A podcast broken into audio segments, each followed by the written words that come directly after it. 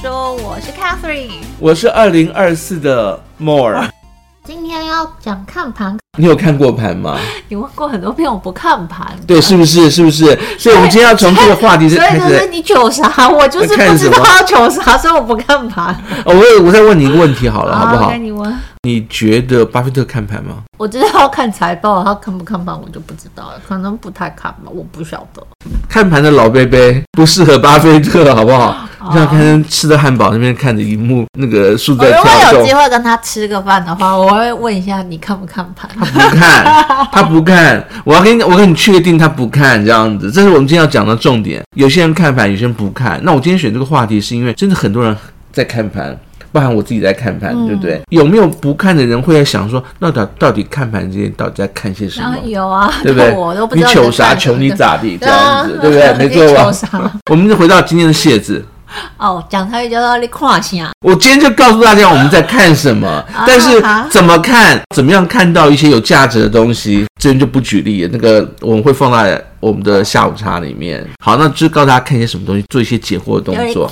因为有些人他可能看了一辈子，他自己也不知道看一些什么东西。今天谢子非常有侠客风哦，十步杀一人，千里不留行。这一句你没有看过吗？没有啊，谁讲的？李白啊。哦，是吗？对啊，李白的诗哦。李白的诗，他的诗名叫《侠客行》。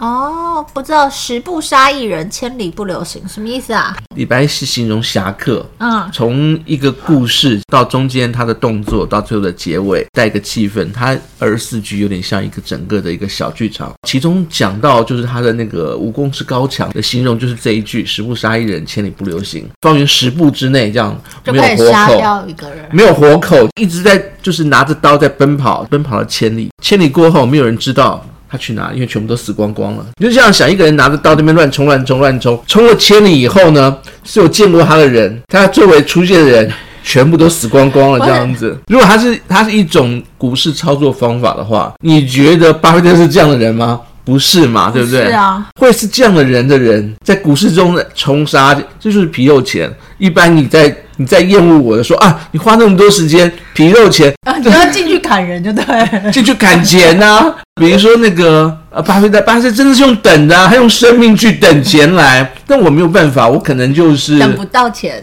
对，我的我我的健康也不好，这样子也没有办法像他一样就是那么睿智。我有的只是。就是冲进冲出的武器嘛，就只好做这种动作了。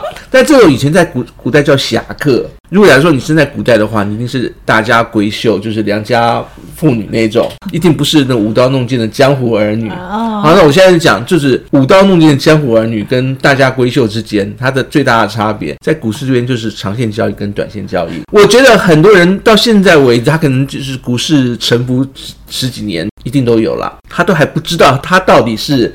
长线交易者还是短线交易者？有人会不知道自己是长线交易者还是短线交易者？你去，你觉得去那些去看盘的人，他都一直这样杀进杀出吗？他就是短线交易啊。然然后看盘，然后呢？就是短线。他如果是常常频繁进出，就是短线交易啊。就像我我说嘛，我不知道我那天不是跟跟你说，哎，我要买 TQQQ，我只是想要试一下。那那那，我就买一天，然后哎，当天就出掉了啊，就短 超短线、啊。你知道最近跌多少？我不知道，但是我大部分都是长线交易。我那天做 TQQQ 是听完下午茶，那时候正好的时候，嗯、所以就是当天还有我是设一 percent 嘛，你不是叫我设两 percent？嗯，我设一两 percent 你也出得掉。但是这些短线交易者，我们看的就是很短线。但是呢，这次我们。做的就是我们在下午茶里面要做的就是那个利用财报周嘛，嗯，财报周几乎每年都是会涨起来的，没想到今年财报周这么惨，就算是财报周一周。对我来讲都是个短线交易啊。好啊，对我来讲是有点长。长 我觉得对于每个人的定义不太一样啦。因为我的长线交易可能就是，哎、嗯，我手上你从来不看盘，你一定是长线交易者啊。我手上有股票，就是已经持有十年以上。你看，你除了那天你说 TQQQ，你你说一趴以后要出，对不对？嗯、没错吧？那天你有看过盘？哎，出了这样子，你什么时候看过盘了？有啊，我之前做当中会看五分钟到十分钟，对不对？那就是短线嘛，对不对？对啊，没错吧？你要做短线交易者，你才会看盘；做长线交易者，你根本是不看的。这种东西，你会觉得他们到底在干什么？最惨的是那种每天看盘，但他不晓得要干什么的。好，那那那你这边有举例，就是你是长线交易还是短线交易？我们你现在要对照，对照对照影视作品。哎、欸，这应该是功夫啦，对，周星驰，周星驰的电影《功夫》啊、来，谁是长线交易，谁是短线交易？你要先看，就是中间出现的大反派，直接讲，大家都对功夫很熟。火云邪神那个拖着那个蓝白拖这边，所以他是短抖脚的短线交易，他不是唯快不破吗？对啊，他就是速度要快嘛，对不对？嗯、没错吧？他是。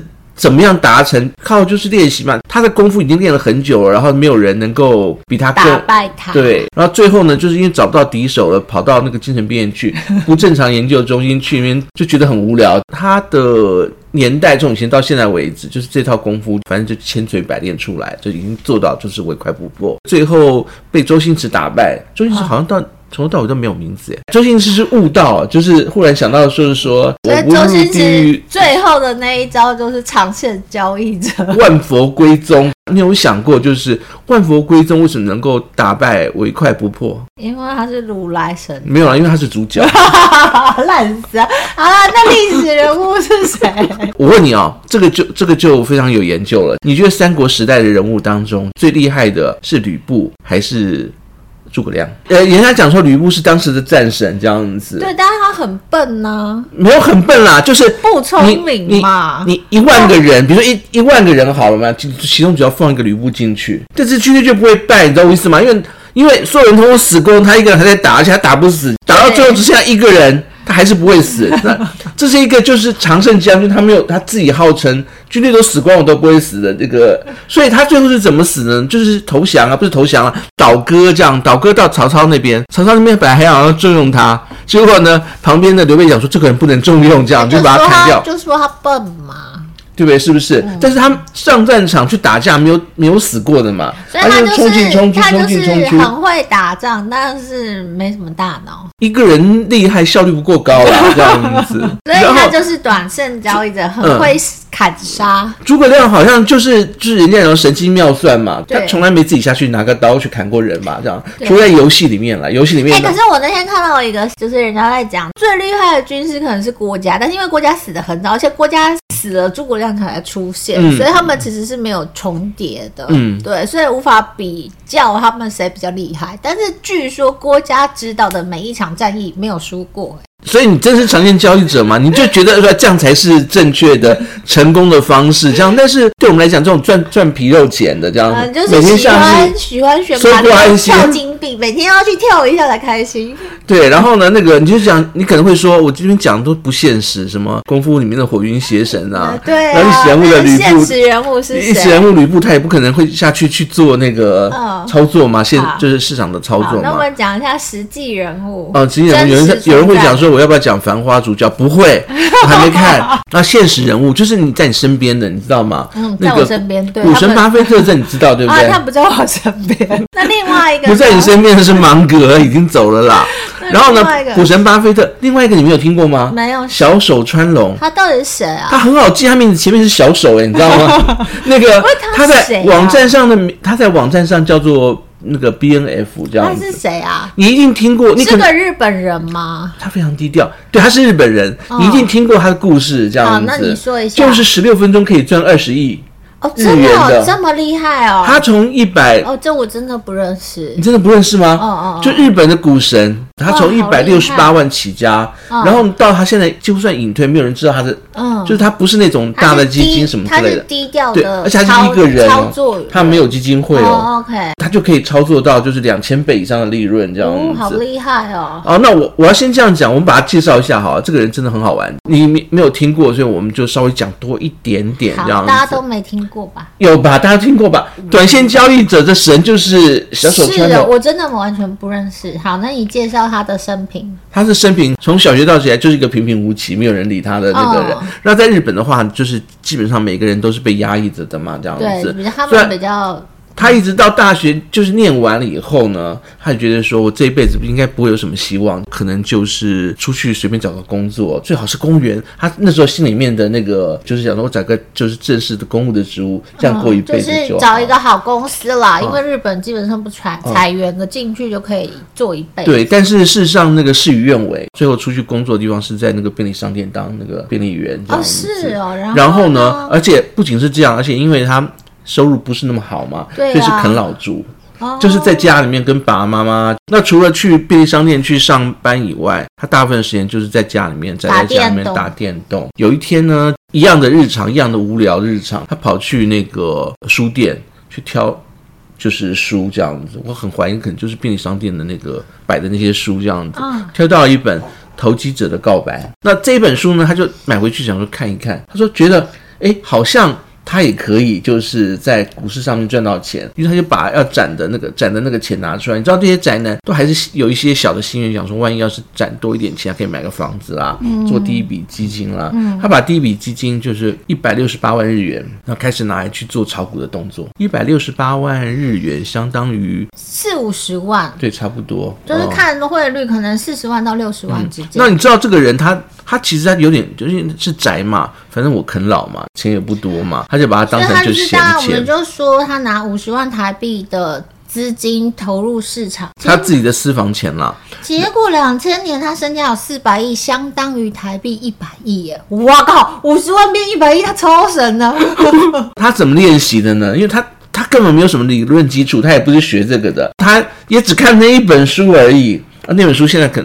我现在讲完以后，大家听到 他就会去买嘛。最后呢，他刚开始就是先去诶看着，然后自己想说，我可不可以从上面赚到钱？他也不会赚钱，他就一开始进去以后看盘嘛，就开始就是看看短线交易，看个盘怎么走，那么就顺便刮点钱下来。这是因为他不懂。没有像巴菲特那样子睿智有经验，然后看东西就去去衡量它的价，他不会，他就下去就是先去，哎哎要涨了就就就买一点，要涨了以后就卖一点这样子。所以他他是就是花了多久变四百亿啊？啊，重点是他很宅啊！我跟你讲，他多可怜。基本上来讲，从外面人看他就是一个 loser，没有朋友，没有任何的兴趣，所以一点游戏机都没有。然后呢，有一台电脑，电脑他就直接的上去那个 BBS，BBS 你知道？它就是 Web 的那个前身，用打电话过去，第一去连，然后呢会有一些讯息。那有点像上面的论坛，大学时候的那个公布栏啊，那个系统。好，所以他很年纪很大。那时候最多的时候，那个那个也不也没有很大，五六十，我不晓得这样子，搞比我还年轻。宅男看起来都很年轻。然后呢，那时候呃 BBS 上有个很有名的叫 Two Channel，你就是把它想成 PPT 就对。那 Two Channel 上面呢，那大家有人在在讨论，就是那个。股票怎么玩？他就很好玩，就上去就是每天秀自己的那个水单，就说啊，我今天这样有没有赚？这样再赚多少？每天秀，每天秀。几年以后呢，大家就不理他了，因为他第一个他很宅嘛，就是那个不是很善于沟通那种人。哦，他他用了七年的时间，身价暴涨一万倍。第二个是人家看他说你每天秀那个水单，他他其实秀的都是真的哦。嗯。那有人说你作假吗？你你现在每天赚的钱，就是几年以后讲，你现在每天赚的钱都已经比我们那个。白领阶级就是上班阶级都还要来高了，怎么可能？Vicky 写的我觉得很夸张，他说他一天的赚赔大概是一两亿，不夸张。他说他一两天一一天的交易大概就是一两亿日元赚赔赚赔。我跟你讲，就我刚才讲十六分钟，他就在人家前面秀嘛，因为有很多那种就是股神，就是日本的经典式的老股神，跑过去看他，看他到底是怎么交易的，结果他就在他面前就马上就开始做，做完了以后呢，那个十六分钟赚二十亿，二十亿日元。然后呢，你要问他说，嗯，你今天赚七十亿，他整天的结果他赚七十七八十亿嘛？他说，Wiki 上面的资料只到两千零八年，哦，所以他应该他超级非常低调。嗯，所以他说到两千零八年十二月为止，他的个人资产有两百多亿日元。嗯，好厉害哦！现在应该是四百多亿了，这样。哦，好。你你知道他的那个 background 以后，你就觉得他可能不是那么你想要追求的。你知道巴菲特是不是很勤俭的人，对不对？啊、哦，巴菲特每餐都吃。汉堡、可乐，对，新闻那是没有，他是真的每餐都吃方便面，他就盯着电脑都不看嘛，就他的照片看起来也很像阿仔，大家可以上去自己 Google 一下。他就看着那个电脑，然后就这样子开始在操作。重点是他觉得方便面最方便，你汉堡还要一堆人去帮你做，要工厂，要麦当劳什么之类的，那他不用啊，你要可乐也是一堆人帮你，他他就一个方便面自己泡水，他觉得吃太多会影响到他。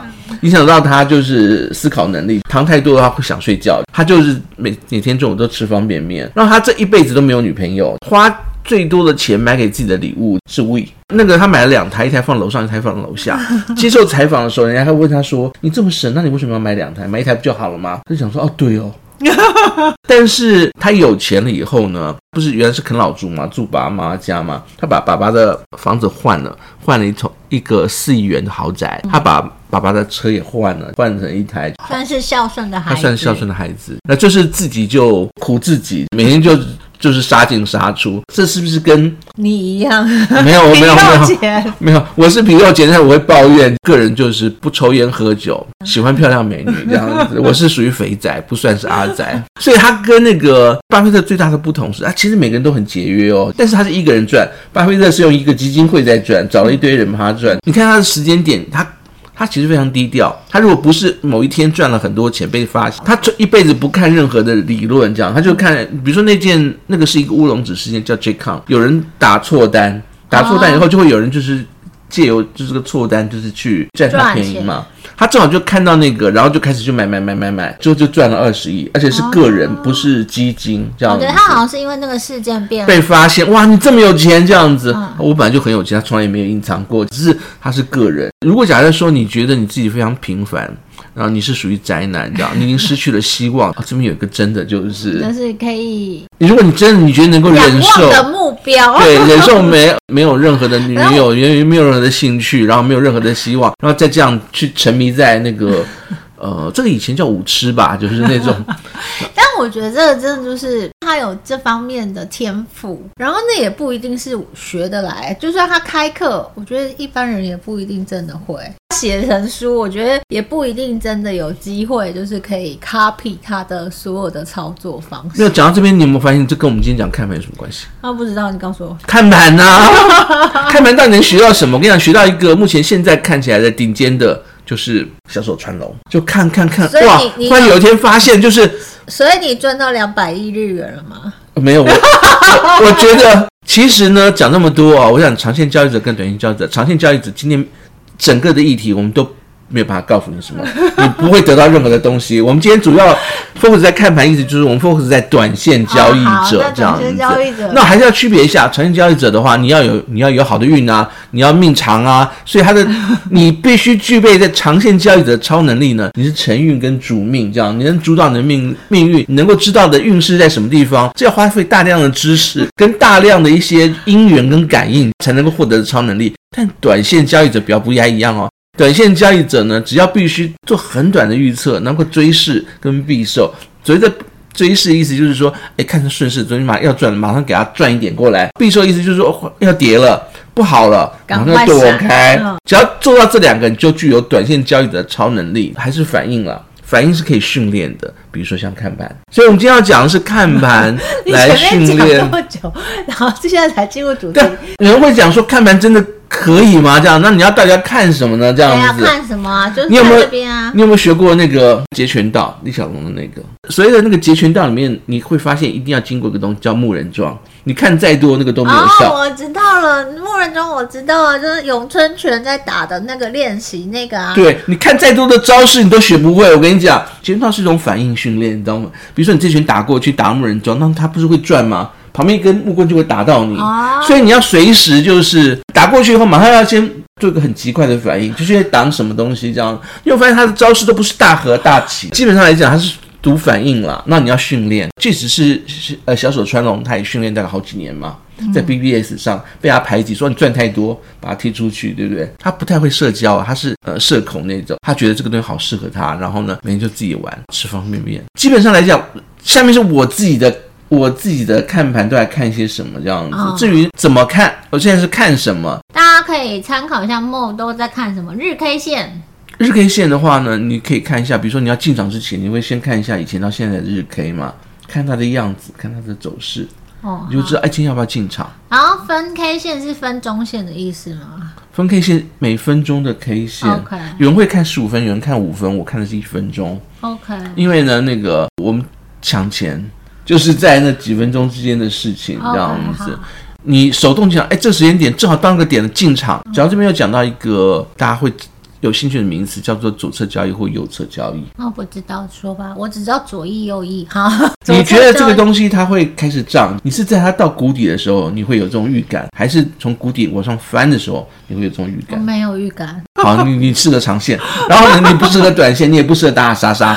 那有些人会在就是说，哎，快跌跌到差不多了，我现在要进场，嗯，就还没有往上翻，哦，这个叫左侧交易，它就是这样子。哦哦，那有些人会跌到，哎，看它已经开始往上翻了，这叫右侧交易。我通常是左侧交易。你要靠预感，因为它如果一直跌的话，你就我的习惯啦，我是左侧交易，以为嘛，对不对？自己觉得。好的，不管，但是你要有个你要有个方式，就是小手川龙，他一定是看到怎么样怎么样怎么样怎么样，他会知道就是说这时候该进场该不不该进场。那我自己玩的是分 K 线，每分钟的 K 线，它到了一个进场的时间点，我还有搭配时间，还有搭配那个 VIX。就是好几个荧幕嘛，为什么好几个荧幕？主要是你会分不同的地方看，决定这时间点该进场，进场完后抢一个一段一个，然后决定加码摊提或是逃命，对，对这样子。然后它的走势往上走，是往上走。我觉得你每天晚上好忙哦，不知道在忙什么？就在忙这些啊。最后一个选择权交易，选择权交易的话，就跟大家讲一下啊。通常来讲，我们这样的我这样的交易跟我这样的做法哦，每一笔进去跟出来大概。它的投报率是三到九趴，这个你就知道了嘛。每次我在秀水单的时候，你就知道了嘛。它的进去跟出来的间隔时间是十五分钟以内，有些五分钟、三分钟它就会到。所以为什么我们要把它定在每分钟都要看？皮头钱是赚这个。好，好了，看盘我们今天只是讲。我觉得看盘的建议大家可以就是认真听一下。那我觉得每一个人的操作有每一个人操作的，你会有一些感觉或是心法，那个东西我觉得有点难。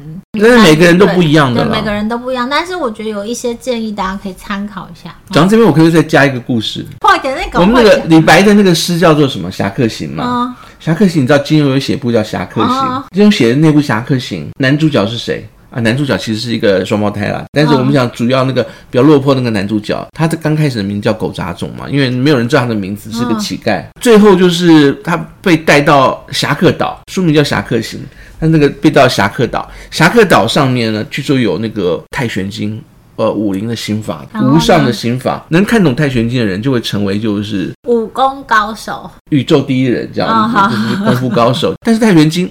他也写出来，他就把它写在那个书里面了，就是《侠客行》，就是李白的《侠客行》啊。然后呢，他二十四句嘛，分成二十四个时事，每一个时事里面就写一句。走完这二十四街以后呢，你就会把整个《侠客行》就就一念出来了。但是呢，大家都不知道，李白呢的确是有参加过去打仗，然后呢，但是因为他参加的是叛军，他最后呢还被皇帝呢关起来。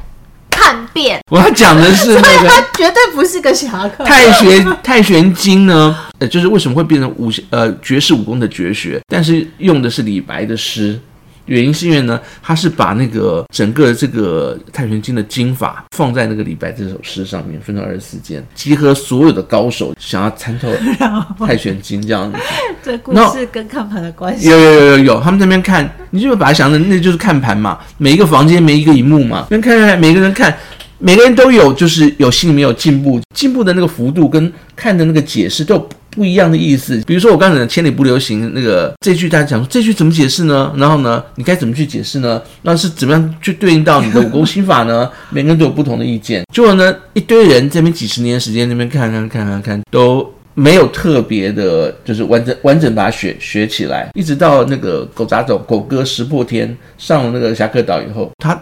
不识字，因为他是乞丐出身。那就这样看第一间，他觉得这个这个书法真的漂亮。上面写什么不知道，他这个书法真的很漂亮。看着那个那个笔画就开始那边动来动去，就手舞足蹈。其实那个笔画就是融合了剑意跟那个气功内息的方法，这样子。所以他从第一间跳到第二十四间，跳完以后他就会了。我讲这么多的原因是因为呢，我们的看盘那个盘就像是那个太玄经一样，整个的市场就是侠客岛，每个人看都会有每个人不同的解释。但是真的好像读通的。读懂的，好像就只有小手川了。那我这边也只能跟大家讲一下，至少我这边投报率还不错的的方法啊。OK，那不见得是最正确的。小手川也没有出书啊。这个只能意会不能言传。他如果能够意会言传的话呢，就不会只有一个小手穿龙。对，然后呢，他就变成了一个经济学，而不是短期交易的这样。就就会大家都是小手穿龙，都没有输家，没这件事情了。好了，快点。好了好了，第一个我建议大家要很多个视窗跟荧幕，比如说像你玩我自己玩很多只股票的时候呢，有些重要的资讯你要放旁边，比如说像是即时的新闻，像昨天联准会宣布利率决策嘛，你就看到他宣布那一刹那，那个股票在抖动，还有 VIX 就是那个 VIX 指数市场是不是恐慌？有的时候某些事件刚出来的时候，市场就很恐慌，或者刚开始要进盘的时候，你会发现已经很恐慌了，今天情况就不会是很好。那很多的资讯可以独立出来给大家去做同时性的参考。大家都会有很多个荧幕跟视窗。对，你现在小手川这么省的人，这么抠的人，他都放了四五个荧幕、五六个 荧幕，你这个东西不能省，真的不能省。那第二个呢，要制定严格的 SOP，因为我自己有些东西，比如说你亏钱了，你要退，你会痛，小手川不会，你看那个表情。然后呢，旁边有人在参观的时候呢，就说啊，他他完全不受干扰，因为每一笔交易都是对啊，那个 Wiki 上面写的就是他的每日的赚赔是一两亿日元，所以他就是面不改色。我觉得这个还蛮重要，SOP 还蛮重要。他真的把它当游戏在玩呢，真的。嗯、讲一件他另外他的事情是那个谁也看过，就是日本的那个软银的孙孙正义、嗯、也跟他吃过饭，看过他的操作。看完操作以后跟他讲说，他觉得他自己做不到。他说问他说，你能不能帮我做代操的动作？我的资产给你嘛，你帮我玩嘛？嗯、他说我不要。他说玩别人的我就会有感情波动，玩自己的钱、哦、那个就只是一堆数字而已。OK，、哦、就是我觉得这个东西，如果你没有经验过，那你要训练自己严格的 SOP，你就把它讲什么时候你就一定要出掉，没有什么理由，没有什么。对，你即使是出最坏的，那你都不要想太多，反正一定要把它出掉。但是这件事情真的很难很难，而且要把它写成就是严格的，就是一定要遵守的。比如说你数字到亏到，比如说我这样讲，然后我呃十趴的时候呢，你再怎么样都要把它出掉，亏再多你都要把它出掉。对，快点快点，保持头脑清醒。刚刚有讲到小手川龙，他都。吃方便面，而且只是那一种。我跟你讲，他真的很可怜，好不好？他其实是一种修行啊。我知道你为什么这个投报率没有他那么好，为什么你赚不到？下午茶，那你吃太好了，你每天都换东西，所以你就是要修行，有没有？你现在从现在开始不准点 Uber E，好不好？我最好还是有点修行的那个呃，那基本的那个根基在，对不对？然后呢，我也没有说真的很爱钱。看盘是一种修行，是一种苦修，要靠反应，对不对？要把它刻在身体肉体里面，这样子，哎，这样子你马上就卖，这样你马上就买，这样子，然后变成肌肉记忆。切记，我看过很多人，我要看盘的时候喝酒，完了，我跟你讲，完了。再就是分段，那你如果假如说你不能坚持一整段的那个操作时间，中间还要吃方便面，也很蛮蛮麻烦的。你就可以把它分成，比如上下段。我个人是喜欢把它分成上下段，因为上下场在美股这样里面，我觉得它的差别还蛮大的。那如果你只顾上半场，在台湾来讲，你可能只要顾个两三个小时，这一天就算过去了。结论。就是《葵花宝典》嘛，刚刚讲《葵花宝典》嘛，欲练神功嘛。呃，我们的结论是，如不自宫也能成功。晚上不点 Uber E 也是可以成功，是这个意思？不是啦，他这是《葵花宝典》里面掉掉掉那一页，他没有 没有人看到。因为呢，那个我们讲有长期交易者跟短期交易者嘛。如果你长期你觉得哇好困难哦，市场上好诡谲哦，那个要读这种东西好多，经济学很烦，一堆那个量化统计的东西我也不会，没关系，我们还有。短线交易，太难，太难。我觉得短线交易真的比较困难。好，就这样。结论就是呢，看盘要有时间，所以如果你没有时间呢，千万不要学梦，晚上就是看盘，要好好工作，好不好？除非你就是工作，然后还有闲暇之余有力气才能看盘。最后讲一下那个《侠客行上侠客岛》的绝世功法太玄经，它不是用看的，意思就是说你看盘的时候呢，那个数字不重要，它涨也不重要，跌也不重要，重点是它发生什么的时候，你要做。什么样的反应动作，好不好？好，那自己就这样，拜拜，拜拜，拜拜。